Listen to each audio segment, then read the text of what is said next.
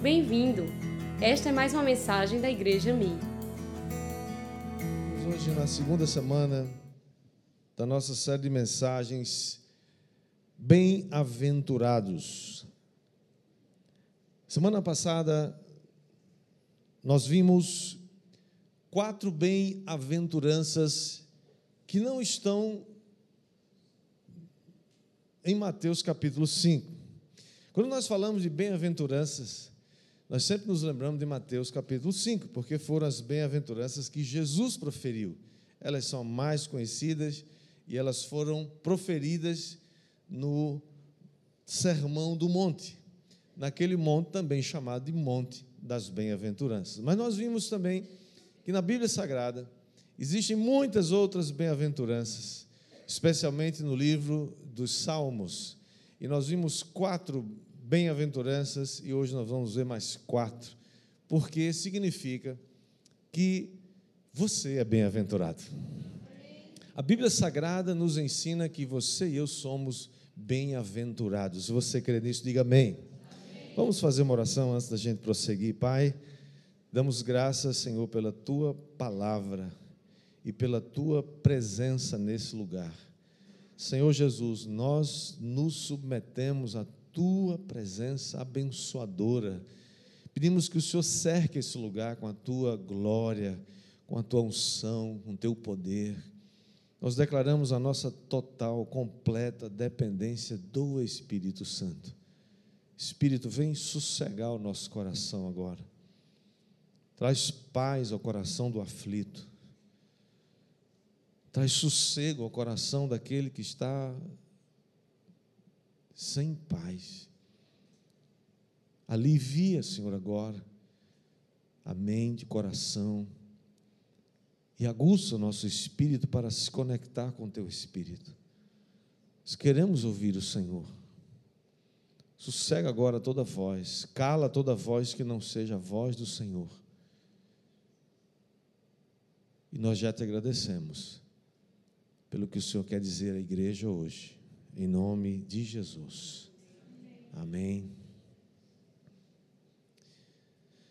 A palavra bem-aventurado significa feliz, significa muito feliz. Eu vou só dar um resumo rápido da última semana.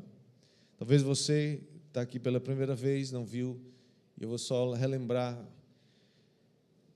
Uma pessoa bem-aventurada é uma pessoa bem-sucedida. E a pergunta que a gente sempre faz é: por que é que tem tantas pessoas que não são felizes, não se acham felizes? E pior, tem muitas que não sabem ou não pensam ou não admitem que são ou que podem ser bem-aventuradas ou felizes. Eu creio que muitas pessoas pensam assim porque quando se pensa em ser bem-sucedido, bem-aventurado, feliz, extremamente feliz. Muitos vão achar que se trata de algo até negativo. Pessoas que não admitem, às vezes é inconsciente, de que não são capazes ou não são dignas de pensar em ser abençoadas. Tem pais, até pais que dizem para os seus filhos que eles não devem ser ambiciosos, que eles não devem ter é, sonhos, é, sonhos grandes. É, eles devem se contentar com alguma coisa simples, alguma coisa que seja o suficiente para bancar as suas próprias necessidades. Mas eu não creio que a bênção de Deus tem algum limite. Deus quer nos abençoar ilimitadamente. Quem recebe, diga glória a Deus. Porque também ouvimos na sociedade, ouvimos que pessoas bem-sucedidas, elas podem ou são desonestas. Pessoas que se deram bem na vida, a gente desconfia delas, sim ou não? Há uma desconfiança assim, né, velada. Alguns acham que todo rico, toda pessoa bem-sucedida financeiramente é uma pessoa que ou roubou ou é explorador de alguém. É uma, uma coisa coletiva, né? Porque se assim fosse, então todo pobre seria honesto e não, não explorava ninguém, mas não é essa a realidade.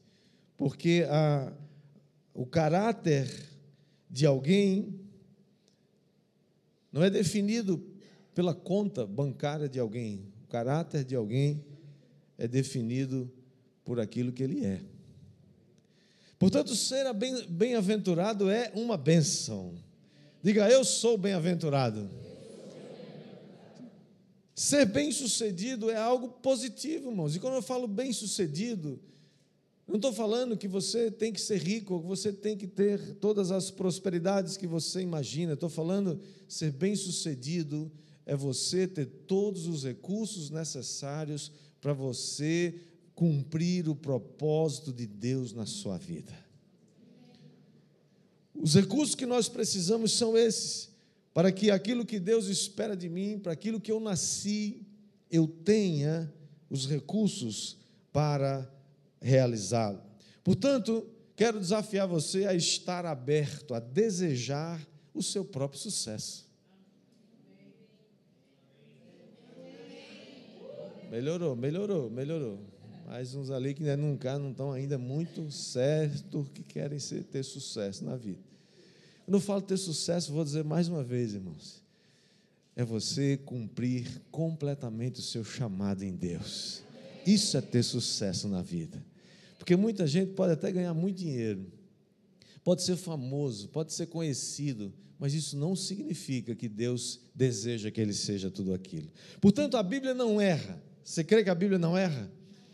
A Bíblia é a palavra de Deus e ela diz que Deus é bom e deseja que você seja feliz, que você seja bem-sucedido, que você seja bem-aventurado, que você seja extremamente feliz. Então diga para o seu vizinho: Deus deseja que você seja extremamente feliz.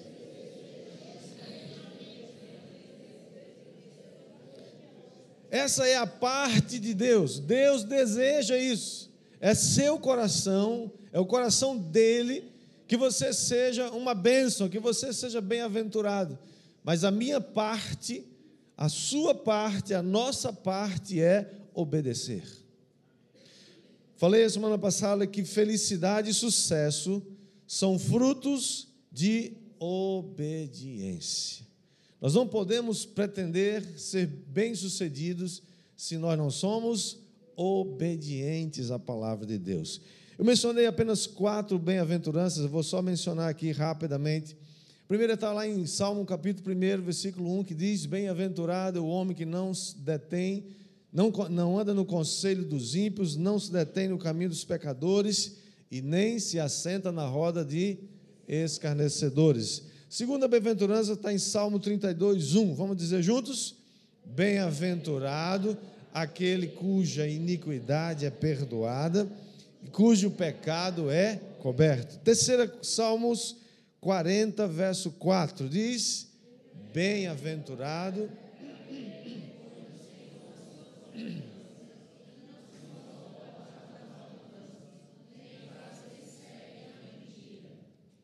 Salmo 41, verso 1 e 3 a 3 diz: Bem-aventurado o que acode ao necessitado.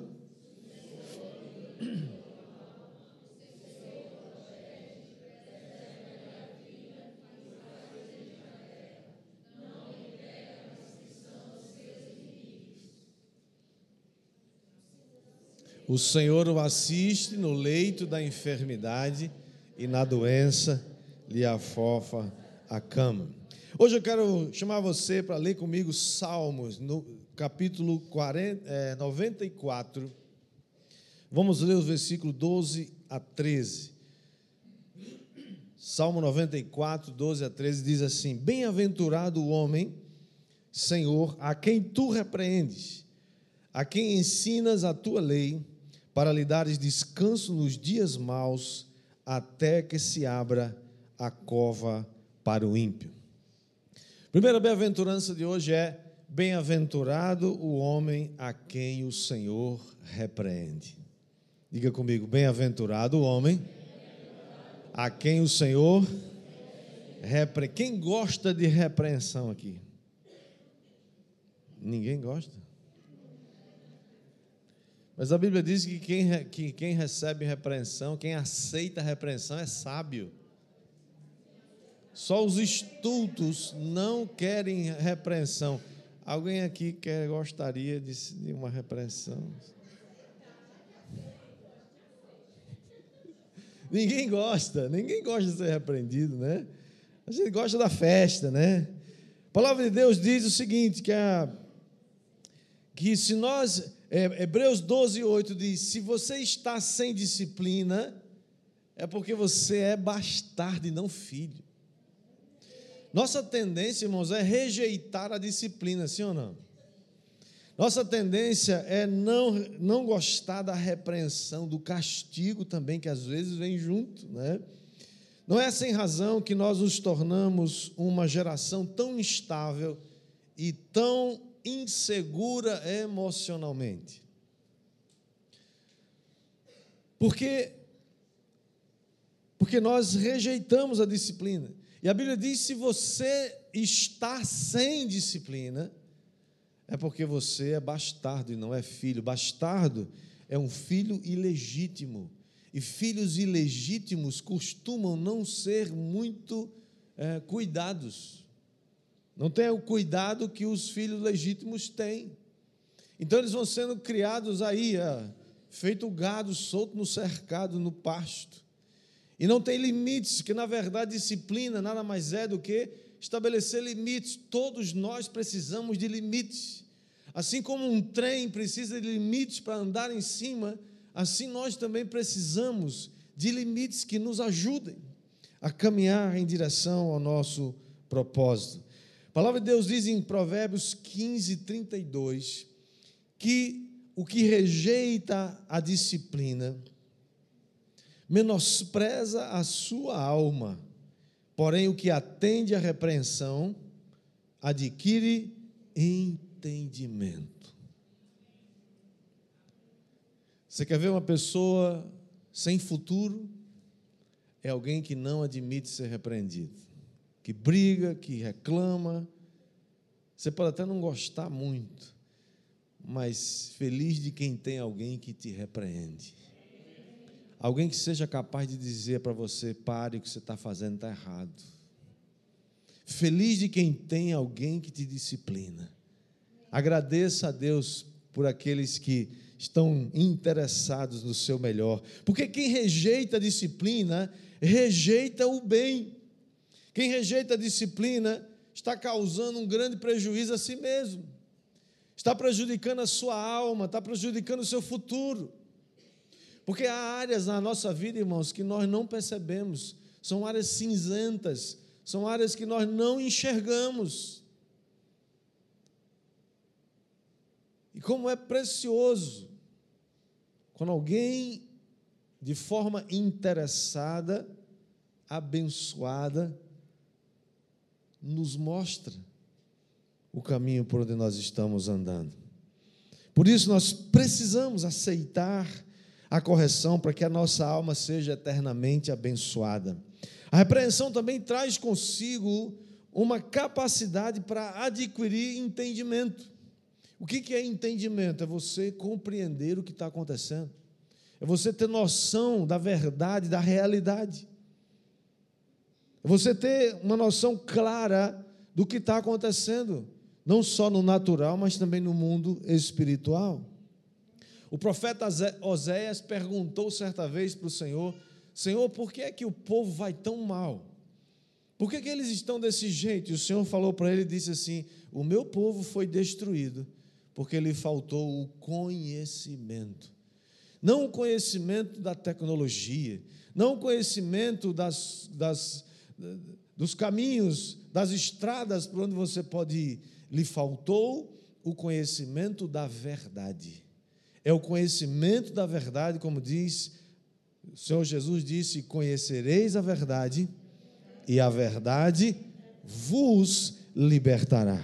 Portanto, Provérbios, sábio Salomão, mais uma vez diz, no capítulo 3, versículo 11, ele diz: Filho meu, não rejeites a disciplina do Senhor, e nem te enfades da sua repreensão, porque a Bíblia diz que Deus corrige ao filho que ama.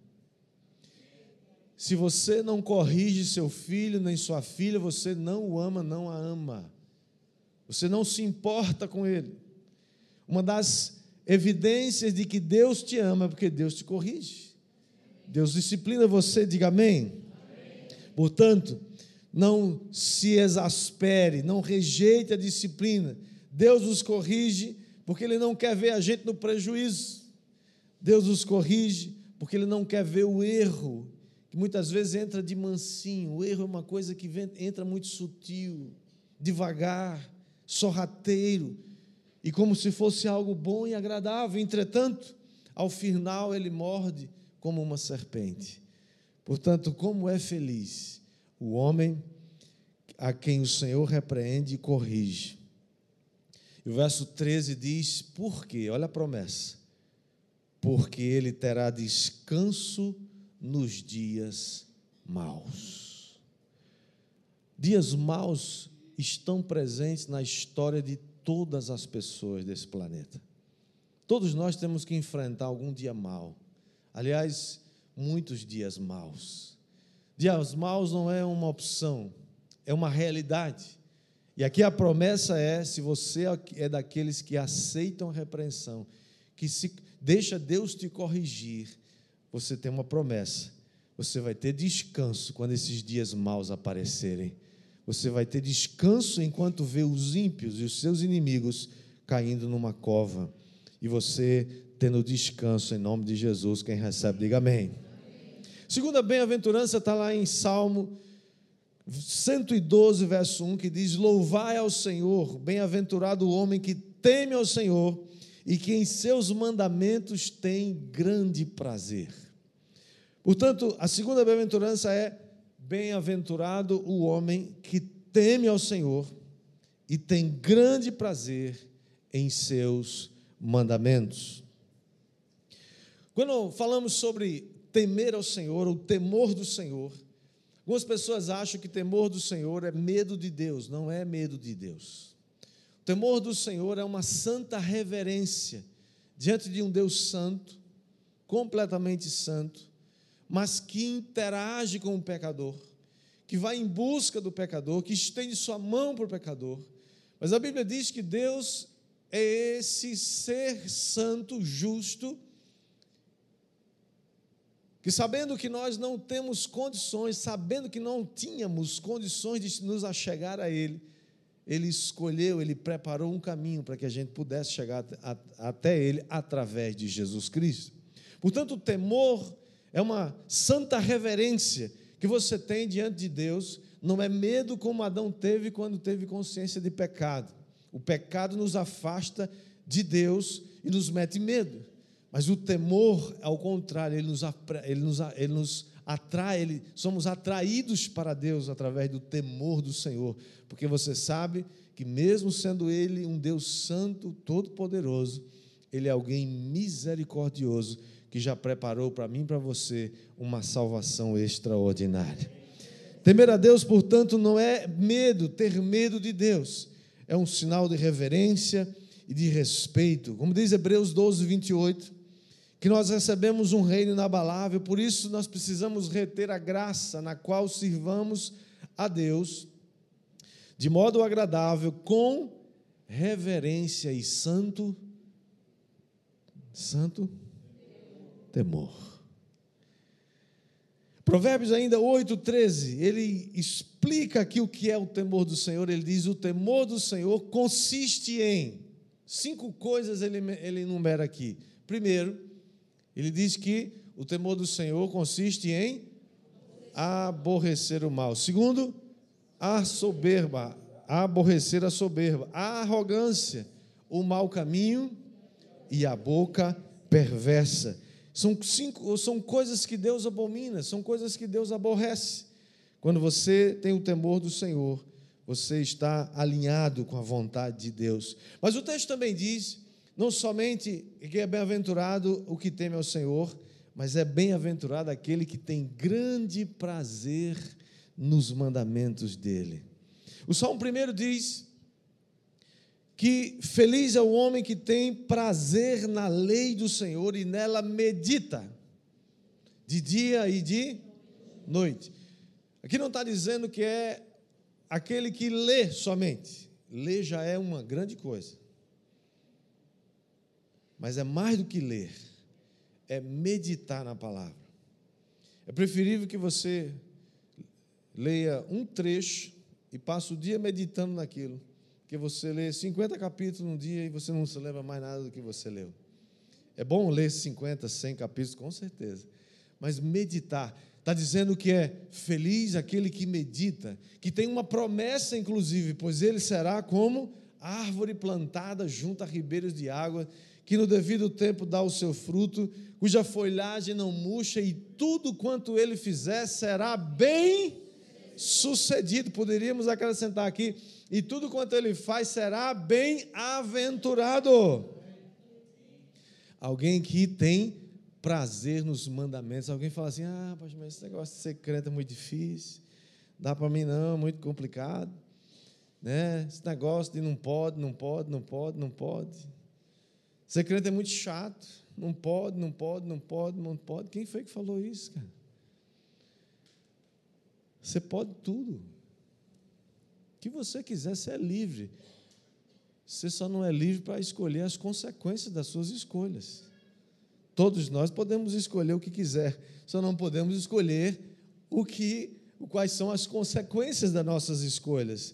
Portanto, o amor de Deus é revelado quando nós guardamos os seus mandamentos. E 1 João 5,3 diz que os mandamentos do Senhor não são penosos, não são pesados. Se alguém acha que os mandamentos de Deus são, são pesados demais, que eu não consigo dar conta daquilo, é muita exigência, é porque ainda não entendeu a beleza dos mandamentos de Deus. O salmista disse: Eu amo a tua lei, eu amo os teus mandamentos, eu amo as tuas promessas, eu amo. O salmista falou assim: as tuas, tua palavra, os teus preceitos, os teus valores, o que, o que o Senhor pensa, seu caráter é mais valioso do que ouro, do que pedras preciosas, do que muito dinheiro.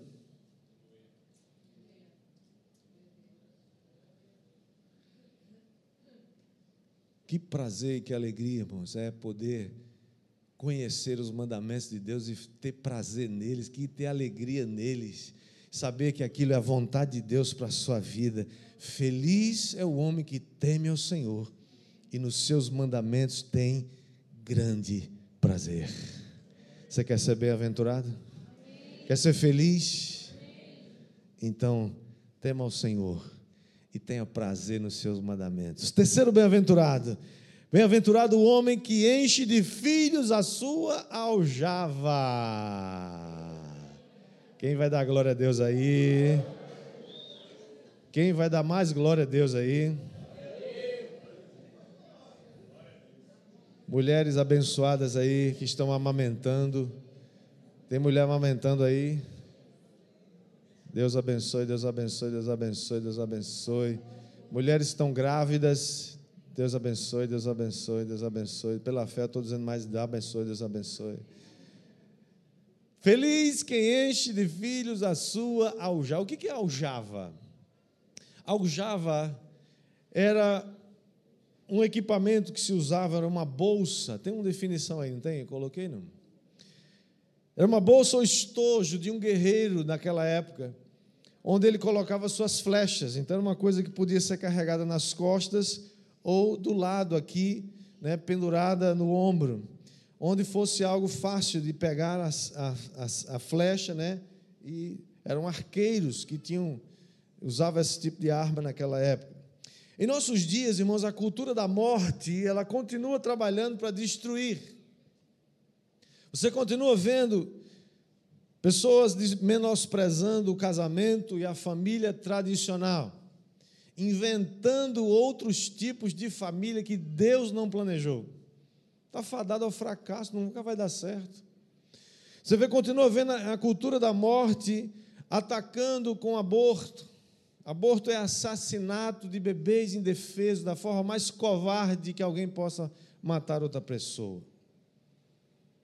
Eles continuam dizendo que filhos custam muito caro, que filhos atrapalham a carreira e eles dão muito trabalho.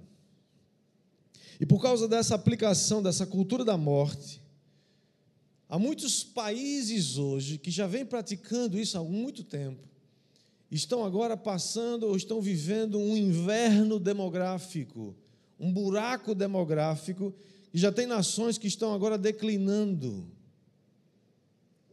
Países, por exemplo, como a Rússia, estão incentivando os casais jovens a ter filhos e até pagando por isso, porque eles já estão percebendo a loucura que fizeram, o desestímulo à maternidade, a, o envelhecimento da população, que agora está pondo em risco a própria sustentabilidade da nação, porque menosprezaram filhos. E a gente já sabe, e os estudiosos sabem disso, que toda nação que começa a envelhecer, sem que as novas gerações continuem sustentando aquele, aquela nação, isso é economicamente insustentável. Vai haver uma ruptura, vai haver alguma coisa, vai haver algum desastre, vai haver alguma, alguma confusão. A Bíblia diz que é feliz, que é bem-aventurado quem enche de filhos a sua aljava. Ah, pastor, mas isso era naquele tempo que tinha pouca gente. E daí? E hoje tem muita gente? Aonde? Sete bilhões de pessoas num planeta desse tamanho. Só o Brasil consegue alimentar esse povo todinho. Você fica ouvindo esses ambientalistas aí de Araque, essas ONGs que ganham bilhões de países estrangeiros para dizer que o Brasil é, é, é tudo que não presta.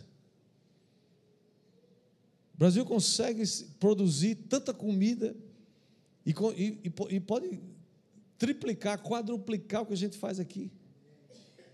E alimentar esse povo todo. Ah, tem que diminuir, tem muita gente. Quem foi que disse? O céu precisa de gente. Nós vamos povoar o céu, meu. Deus abençoe o fruto do teu ventre, mulher de Deus. Você é um profeta que está saindo, tá, vai nascer. Isso fica dando vida a essa cultura da morte nojenta, menosprezando as crianças. É lógico que criança custa caro, muito caro. É lógico que criança dá trabalho, muito trabalho. É óbvio que criança bagunça com a sua carreira, mulher. Sim, claro que bagunça mas experimente viver sem filhos. Quero dar um conselho para você que diz assim: ah, não, acho que não, né? Esse negócio de quero né? ter filho, não sei não, né? Eu sempre pergunto assim para o casal jovem: e aí, vai ter noivos, né? Vocês vão querer quantos filhos? Aí um olha assim para o outro e fala: no máximo um.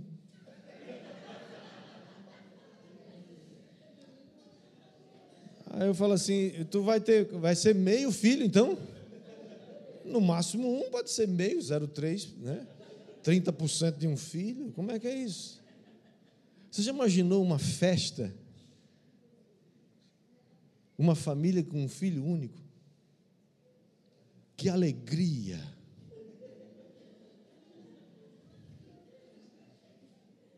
Um filho só, e os, os avós disputando. Imagina quatro avós disputando um único neto. Não, não toca nele, sai daí, deixa comigo. Puxa para lá, puxa para lá. Que coisa sem graça. Quero dar um conselho para você que acha que tudo que eu estou falando aqui é só, só porque o pastor quer alcançar um milhão de jovens. Vou dar um conselho para você. Olhe para mim, olhe para mim, por favor. Amanhã, segunda-feira, vá visitar um asilo de idosos. sem filhos. E você vai ver uma das facetas da loucura que é na juventude. Somente gozar a sua vida, gastar todo o seu dinheiro com farras, festas, viagens, roupas e outras bobagens. E no fim da sua vida você vai ver, você vai ver o que vai acontecer. Diga misericórdia. Quarta e última bem-aventurança. O bem-aventurado é o povo cujo Deus é o Senhor. Vamos dizer juntos? Bem-aventurado.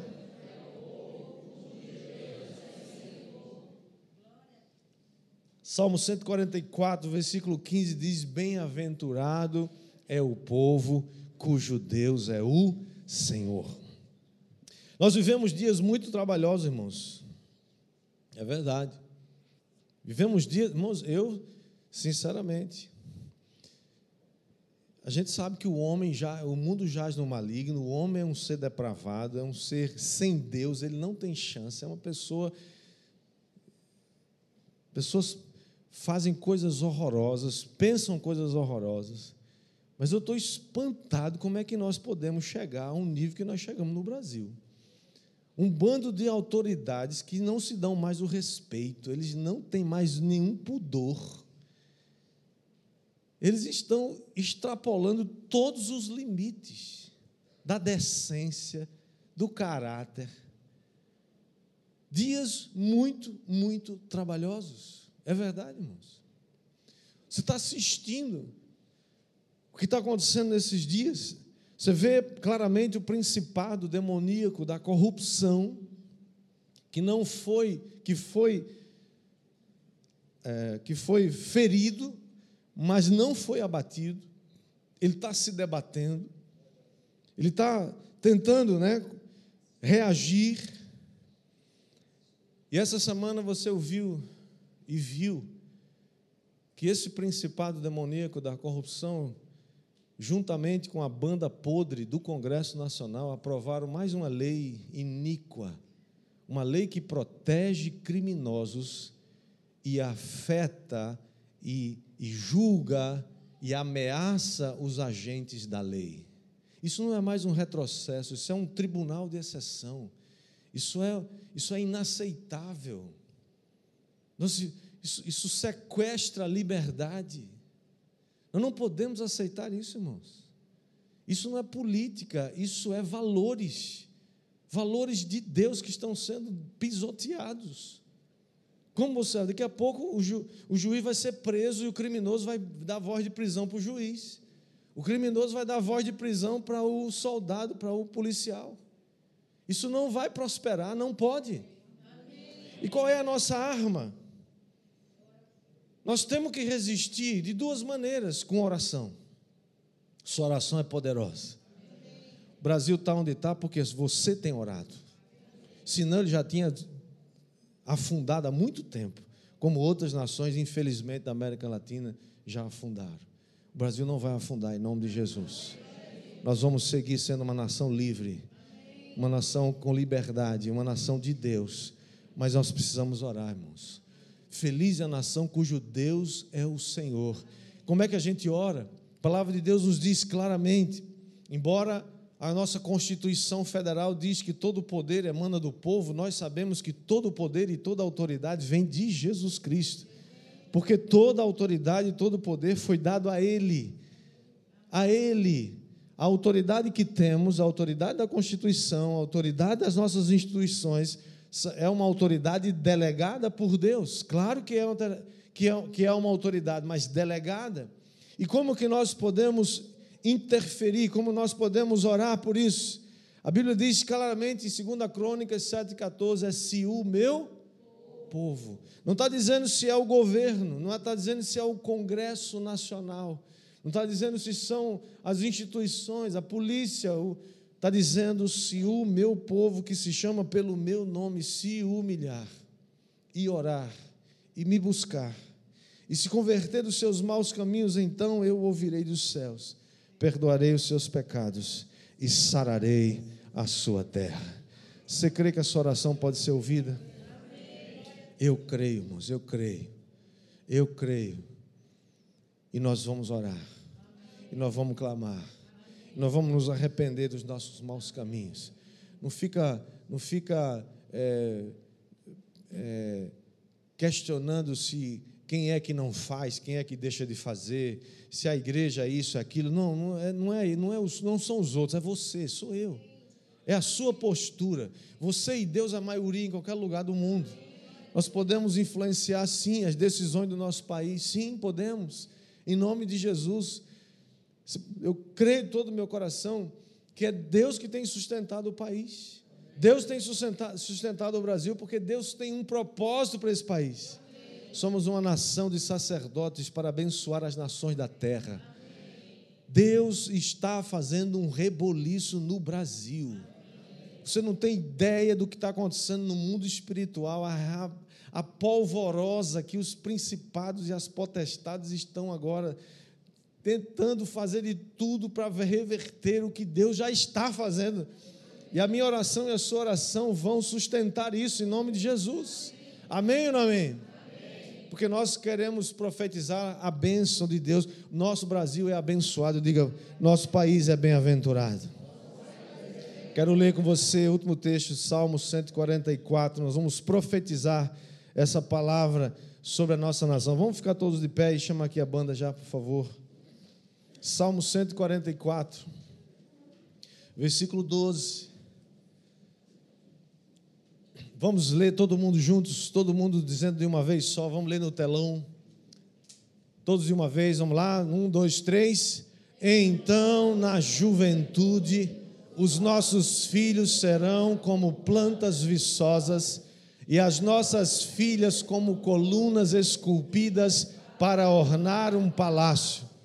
Os nossos celeiros estarão cheios das mais variadas provisões, os nossos rebanhos se multiplicarão aos milhares, às dezenas de milhares em nossos campos, o nosso gado dará suas crias, não haverá praga alguma, nem aborto, não haverá gritos de aflição em nossas ruas como é feliz o povo assim abençoado, como é feliz o povo cujo Deus é o Senhor. Se você crê nisso, dê um aplauso a Jesus.